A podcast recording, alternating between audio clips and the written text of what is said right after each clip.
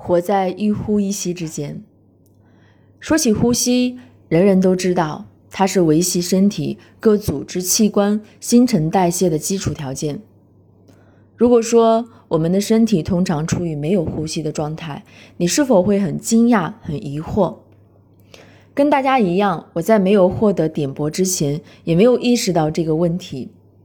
第一次获知是在一次心理课程上，老师说。我们在小的时候常常被成人威胁和吓唬，在那种恐惧中，我们就会无意识的憋气、停止呼吸，或者在担惊受怕、受怕中，短促的呼吸就仅仅停留在胸部，让我们内在的能量无法流动。而腹式呼吸会让我们的气息进入到腹部，并让气息充盈整个骨盆。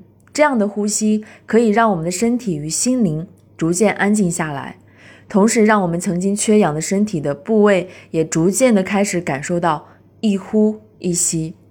例如手臂与手指、小腿与脚趾。在梦参禅学系列的《随缘》一书中，大师讲到，我以前关照的方法是用呼吸的方法。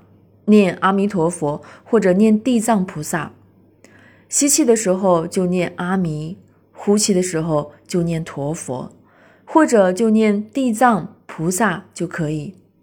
用久了就可以一鼓作气了，一呼一吸都是地藏菩萨，随时这样念。但有位缅甸大智者马哈喜大师，他教导的一种方法很适合我，但他的方法不是以菩萨。菩萨为名号，他都关照些什么呢？他说要关照呼吸，往内吸气，腹部就胀；往外呼气，腹部就扁了。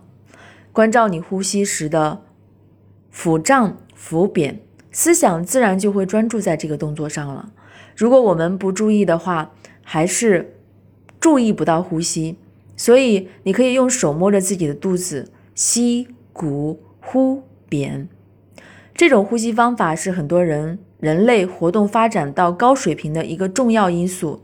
例如，一位出色的舞蹈演员，一名优秀的运动员，一位高度智慧的思想者，他们的生命状态都与良好的呼吸不可分离。在获得自身体验后，我开始时常观察每个人的呼吸状态，从一开始难以判断，到后来用自己的呼吸去感受对方的呼吸。再后来，很快就会判别一个身体在某个当下会习惯性缺乏呼吸的状态，这让我对生命有了更多的感悟。呼吸给我们带来的美妙，就是生命如水的感觉，表面宁静柔软，内在却很有力量，同时又具有纯净和流动的美感。